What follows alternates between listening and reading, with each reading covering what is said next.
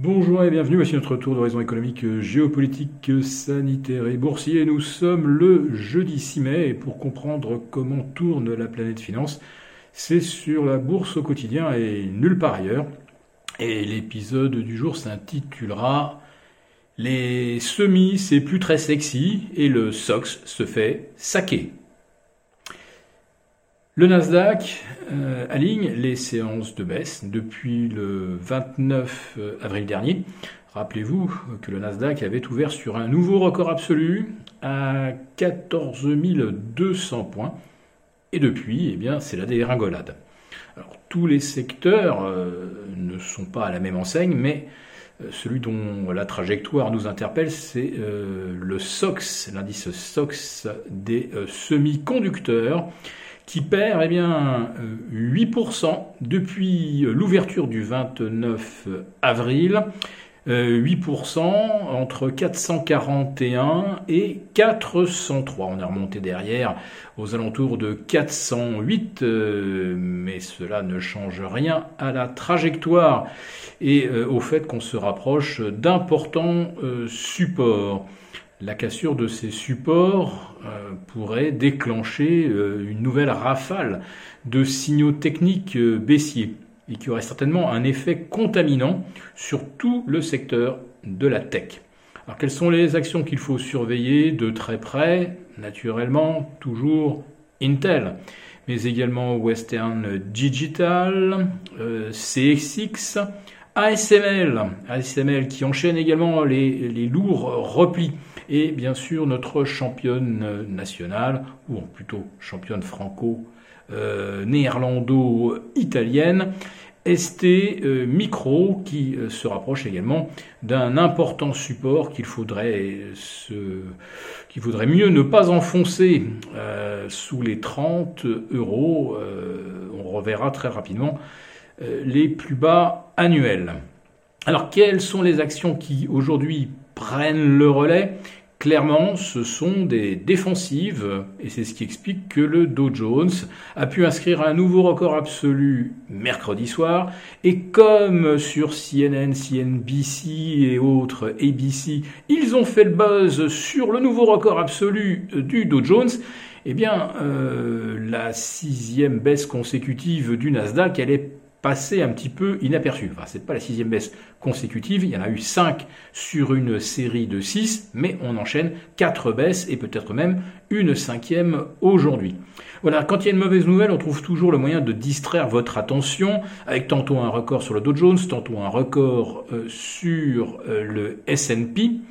Mais ce qu'il faut euh, remarquer, euh, c'est que les opérateurs sont en train de dégager tout ce qui présente des PER supérieurs à 50. Euh, Et je peux vous dire que sur le Nasdaq, ces valeurs-là sont nombreuses. Et quand je vous parle de valeurs de, valeurs refuge. On pense souvent aux valeurs de la santé, à l'agroalimentaire. Mais attention, il ne faut pas se tromper, puisque si euh, Merck hier soir a effectivement euh, tiré le Dow Jones au-delà de ses précédents records, pour une dizaine de points, hein, mais bon, symboliquement, euh, c'était quand même très important d'avoir un truc positif à annoncer aux 20h hier soir aux États-Unis. Donc on a eu cette hausse de Merck, et en face, on avait une chute de 6,5% de euh, Moderna et on avait également des corrections sur la plupart des euh, biotech, euh, les Alexion, Regeneron, etc. le secteur hier a connu une de ses plus vilaines séances depuis pratiquement la mi-février. Donc, je le répète, prudence, je pense qu'on commence à réduire les leviers sur les valeurs les plus spéculatives. Ces leviers, je vous en ai déjà parlé à de nombreuses reprises, difficile de les euh, estimer. Par contre, ce qui est intéressant, c'est que le 30 avril dernier, on a battu un nouveau record d'encours d'achat d'actions à crédit. Alors, On a un déferlement de liquidités. Vous avez des particuliers aux États-Unis qui ont, reçu, des chèques de 1400 dollars et tous ceux qui gagnent plus de 30 ou 40 000 dollars par an se sont empressés de compléter leur plan d'épargne en action. Donc on a des centaines de milliers de gens qui affluent vers la bourse avec euh, de l'argent frais, du vrai cash. Mais alors pourquoi euh, voit-on augmenter les positions d'achat à crédit? Eh bien, tout simplement parce que, vous avez des institutionnels qui, eux, prennent du levier et qui essayent peut-être de profiter des derniers moments où on dispose encore d'argent gratuit. Alors vous avez évidemment Janet Yellen, je vous parlais hier du Yellenomètre, euh, qui un jour vous dit qu'il faudra peut-être monter les taux, que le lendemain euh, elle explique euh, ah ben non non c'est pas du tout ce que je recommande. Et d'ailleurs d'ailleurs la Fed ah oui c'est vrai je ne suis plus président de la Fed, elle est indépendante et donc elle décidera si elle doit ou non monter les taux. je m'en voudrais effectivement d'empiéter sur leur plate-bande. Ça m'empêche quand même pas de donner mon avis qu'on ne lui demandait pas d'ailleurs sur l'évolution des euh, PER à Wall Street. En fait, c'est Fred Kaplan qui a de nouveau attiré euh, notre attention sur le fait que la capitalisation de Wall Street dépasse de deux fois désormais le PIB américain. Et là, on est vraiment sur des niveaux de valorisation absolument explosifs.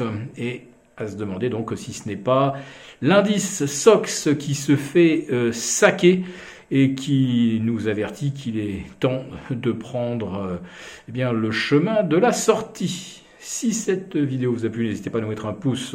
On vous retrouve demain pour notre grand live avec nos abonnés de Béchat de Confidentiel. Très bonne fin de journée.